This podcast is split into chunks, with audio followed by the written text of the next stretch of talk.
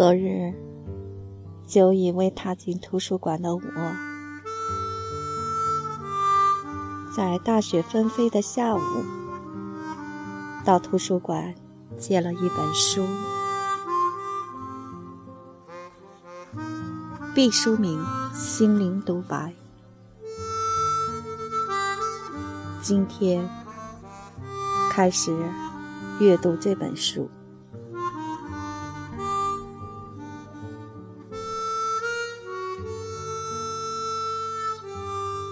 序。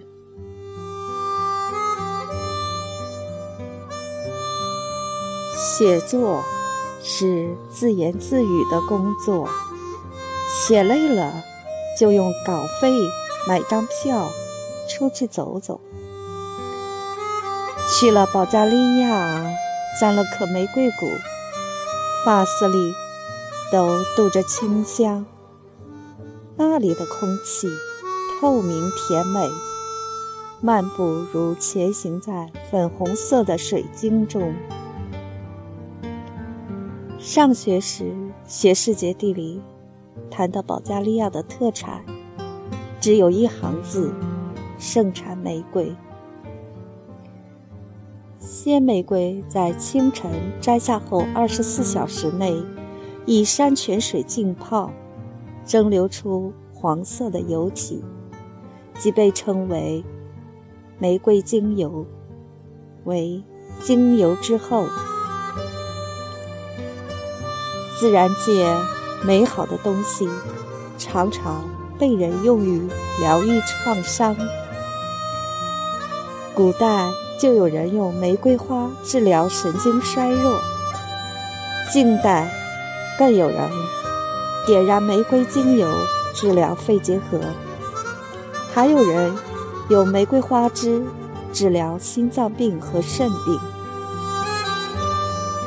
以我当过内科主治医师的经验推断，他们可能觉得如此沁人心脾的味道，对肺脏肯定是个正能量。愿玫瑰花鲜艳美丽的色彩涂抹在心脏。和肾脏病患的苍白水肿的面庞上，让病程有所缓和。我毫不怀疑玫瑰花是没有这个功效的，即使有，也微乎其微，全然达不到康复的疗效。但这并不妨碍人们旷日持久的喜爱它。它是如此的赏心悦目，并令人神清气爽。据现代医学研究，玫瑰精油富含维生素 C、胡萝卜素 A、维生素 B 和维生素 K 和 P，能刺激和协调人的免疫和神经系统，同时有助于改善内分泌。腺的分泌，修复器官硬化，疗治衰老细胞。细菌在接触新鲜玫瑰花瓣后五分钟内就会死去。如果伤风时更不幸的染了流感，可把一个放有开水和玫瑰花瓣的碗放在房间里。更有邪乎的报告称。玫瑰精油有抗艾滋病毒的效用。当初查找资料到此处，我难得不善良的冷笑了。就算上述所有的报告属实，也是画饼充饥。因为玫瑰精油在国际市场上素有“液体黄金”的称号，大约三公斤的花朵。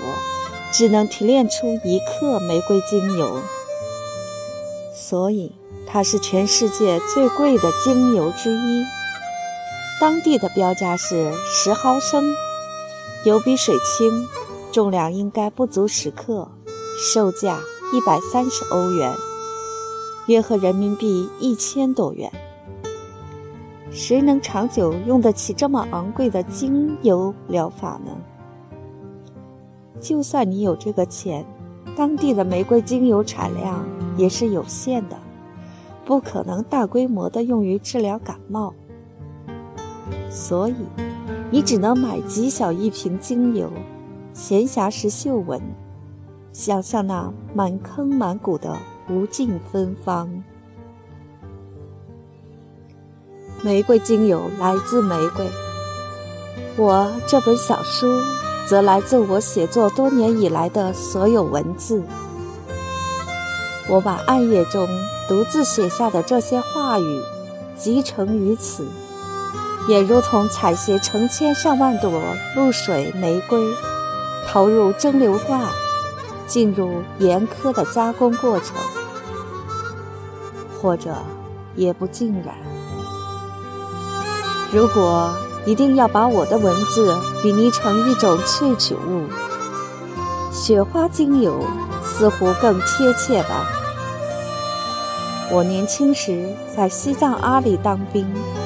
见识过这个世界上最雄伟的冰雪之巅，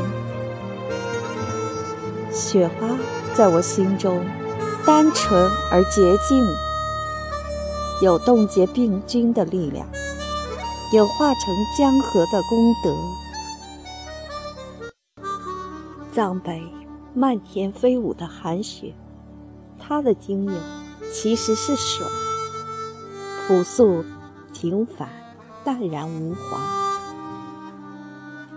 水是我们生命的必要组成部分，不可缺入。